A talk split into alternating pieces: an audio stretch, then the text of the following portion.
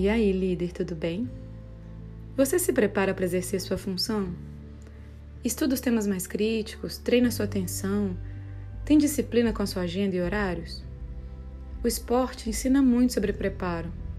Os atletas de alta performance treinam horas e mais horas para estarem no auge da forma física para aquele jogo, aquele campeonato. Mas nós jogamos todos os dias, né? Como treinar então no cotidiano? Ué, é treinar todo dia? É praticar mesmo? E não banalizar esse momento, não levar as coisas no improviso. E às vezes a gente deixa tudo pro improviso.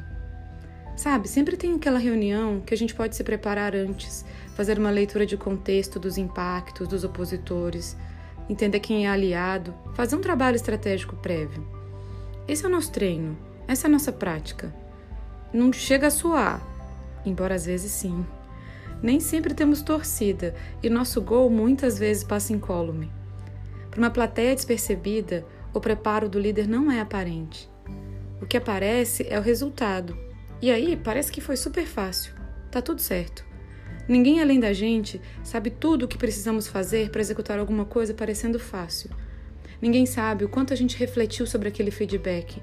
Ninguém sabe o quanto a gente estudou sobre aquele tema para ir para uma reunião. Ninguém sabe o quanto a gente segurou nossas próprias queixas para estar tá disponível. Mas tá tudo bem. Esse é o nosso papel. E aí, o que é preparo para você?